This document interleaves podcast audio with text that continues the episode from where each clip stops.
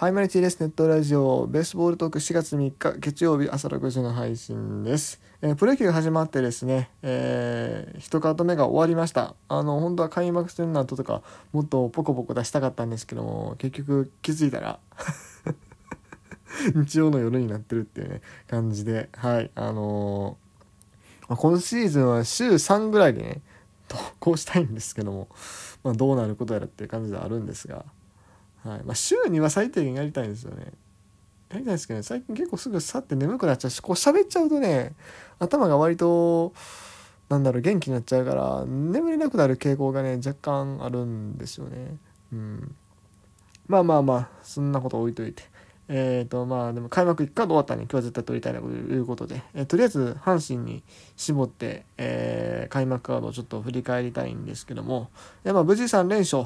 ということになりました。はい。で、まあ結構ね、タイムライン見てても、まあ、あの、岡田さんに否定的やった人らもね、割とこう、あのまあ、まあさすがに3連勝してるからね、こう、盛り上がってて、えーいいのかなというふうに思うんですが、あまあ一戦ずつ見ていこうか、とりあえずね。えー初戦が、えー6対3で、えー阪神が勝ちました。今試合は、えーっと、打線が、あ、そうか、梅野と小畑がね、先制して、で小畑がそう3安打のね、猛打賞で、いうところでしたと。で、えー先発ピッチャー青柳紅葉は、えー6回途中で降りたんですよね。これがね、ちょっとね、もうちょっと引っ張れなかったのかという気がするんです明らか6回悪かったんだけど確かね。強打にも打たれてフォアボール出して。で、そうか、ピッチャー変わったんか。うーん。まあ、93球。エースやったらね、やっぱ6回は最低限投げてほしかったなと思うんですけども。まあでも、ね、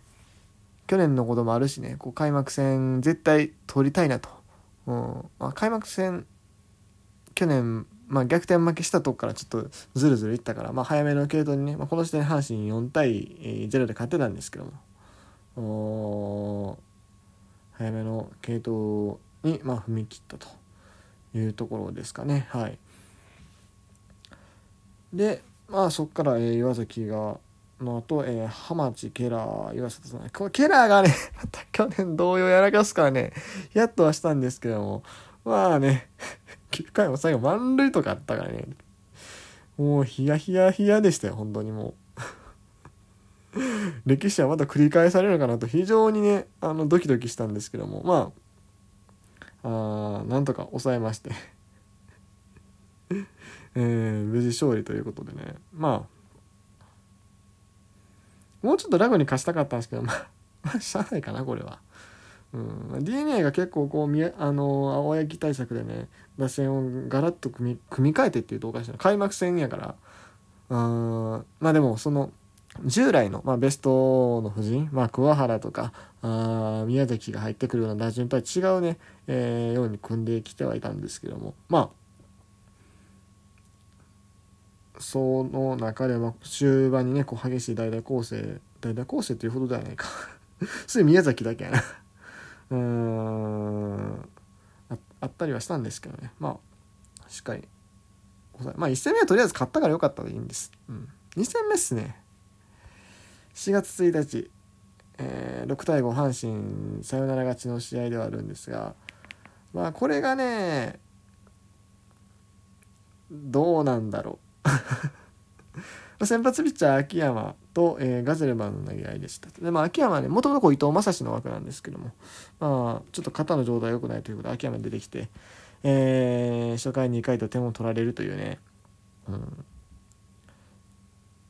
まあその代わり打線もしっかり反撃して、えー5対4でしばらくゲームは進んでいく形になるんですね。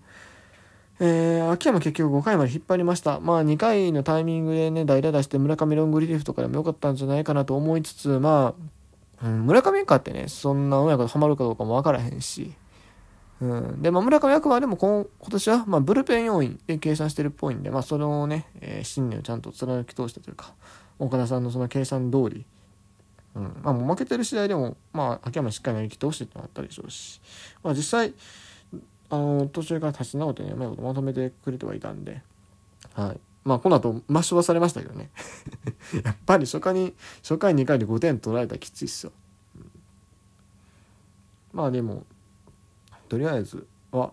あのー、よくやってくれたというかね。まああのー、最低限まあイニングはね5回まで持たせてくれたんでね。よかったかなと、うん、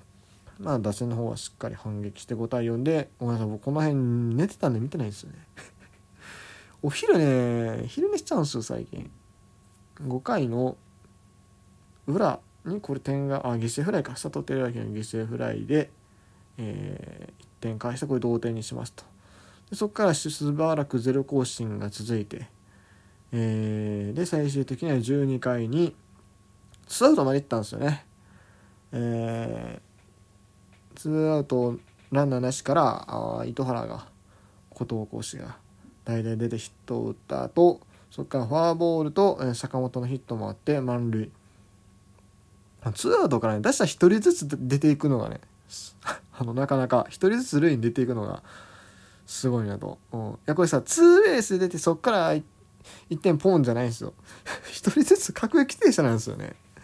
それで最後ようねこの近本のヒットまでつなげたなという感じがしますね。はい。でまあ見事勝利逆転勝ちにはなった。まああ買ったことしたら喜ばしいんですけれどもうーん開幕2戦目でこうここまでする必要があったのかって疑問が若干あるっちゃあるけどまあでもしゃあないよな。いや何ってそのピッチャーをね村上岩崎浜地湯浅石梶谷富田ともうつぎ込みまくったわけですよ、うん、で湯浅とか岩崎浜地もかな。連投でしょ？うん。まあ別に伝統自体はね、まあ、シーズン中よくあるよくあるっていうか、まあ、でも最近はもう全然させないチームはありあったりしますけども。いやでも湯浅に関してはねやっぱりこう WBC のこともあったからそんなに無理させん方が良くないかって僕は思ったんですけどまあさせたんですよね。若干そのこれちょっと過敏かもしれないけども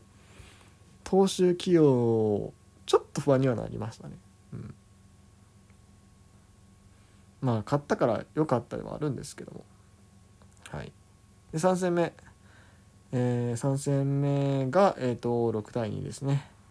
えーと、佐伯と笠原の先発でした笠原はね現役ドラフトでドラゴンズからやってきて、えー、初めてのマウンドだったんですけど阪神しっかり捉えまして3回78球めちゃくちゃ球数投げさせてるね、えー、3失点で降板させてますと。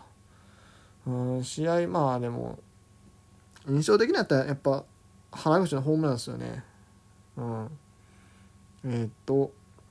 この回はどっからや？えー、っとあれか。あ中野か。中野のフォアボール。ショートから中野のフォアボールでえー、っと盗塁。まあ盗塁というかねあのちょっと牽制に引っかかった感じであったんですが、まあ、無事に襟を陥れてそこで、えーと、もともと出し金立て、えーと、島田のところに代打で、えー、原口を出して、えー、初球をエスコバーの速球を捉えて、えー、ホームランにしたというシーンですね。あれも岡田さんの采配が見事でしたね。うん。まあさすがですよね。本当でもこのあのー、3連戦通して岡田さんの采配の良さが際立ってたなと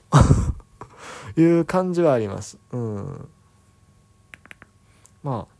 やっぱりね、過去に優勝させてる監督ですから、そこら辺はさすがやなというところ。一方、気になるのはまあ、リリーフかな。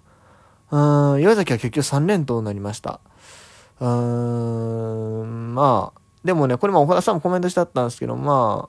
あ、あの、湯浅とハマスとかもその辺も型も作らせてなかったと。もう一番経験者のある岩崎にも多少無理させるしかないなみたいなコメント出してあって。まあ、3連投ね、開幕からどうなんていうところはあるんですよ。確かにまあ、あのー、取れる選択肢の中ではまあ一番良かったのかなという気はしますね。うん、まあ、2戦目しか投げてないピッチャーもいたんで、梶谷とかね、まあ、その辺使ってもっていう気はしなくもないんですが、まあ、うん、岡田さんはそう判断されて、まあ、岩崎はちょっと今年はそういうね、負担の重めの気が増えるかもしれないですね。うん、実際まあそういう年齢でもあるし、まあ岩貞が戻ってきたら多少はね、軽減されるかなという気はあるんですけど、あとまあ梶谷がもうちょっと面倒が立つとかね、あればね。うん。ただまあ、まだちょっと信頼が足りないかな、岡田さんだからね。はい。とまあ3連戦が終わって3連勝ではあるんですが、まあ3連勝自体はね、矢野さんの時もやってますし、えー、まあ普通に、あの、まあ、打線が思ったより今いいんですよね。うん。で、まあ、これがいつまで持続できるかっていうところと、うん。あとまあ、心配なのはやっぱ負けが込んだ時にチームの雰囲気がどうなるかっていうところですよね。今はすごくチームの雰囲気いいです。あの、本当にね、オープン戦の感じだと、もう開幕早々チーム バラバラにならへんかが若干不安ではあったんですそれの心配はもうなさそうかなという感じであります。ただまあ、あシーズン進めていくにつれて、結構今年の話、まあ僕はああいう順予想はしたんですけども、割と上位で戦い続けられるんじゃないかなという気はしたので、うん。まあ、あとは、秋ですよね。大失速しないように。はい。あのー、岡田さんの時は結構秋弱いイメージがあって、えー、まあ特に解任のきっかけにもなった2008年なんかはね、えー、まああれは阪神の大失速というか、まあオリンピックで選手取られたとかね、まあいろいろあったりはしたんですけども、まあ結果的に歴史的 V 値してるし、ね、まあ直近になった2021年もね、阪神いい感じで来たのに最後の最後、あれももちろんヤクルトの応援すごかったっていうのはあるんですけども、うん、優勝逃してってのはあるんでね、まあそういう時期をどう乗り切れるかってところかなというふうに思いますね。うん。まあとりあえずここまではね、あの、小畑、森下ノイジーって新しいレギュラー陣がね、あのー、そこそこ打ってくれてるんでね、えー、いい感じで切ってますが、ま、その辺がね、バチ、バテてきたっていうかね、まあ、うん、ちょっと研究され始めた時にどうなるかっていうのはあるしね、まあ全然、今年絶対大丈夫ってことではないんですけど、とりあえずいいスタートが切れたんじゃないかなと思いました。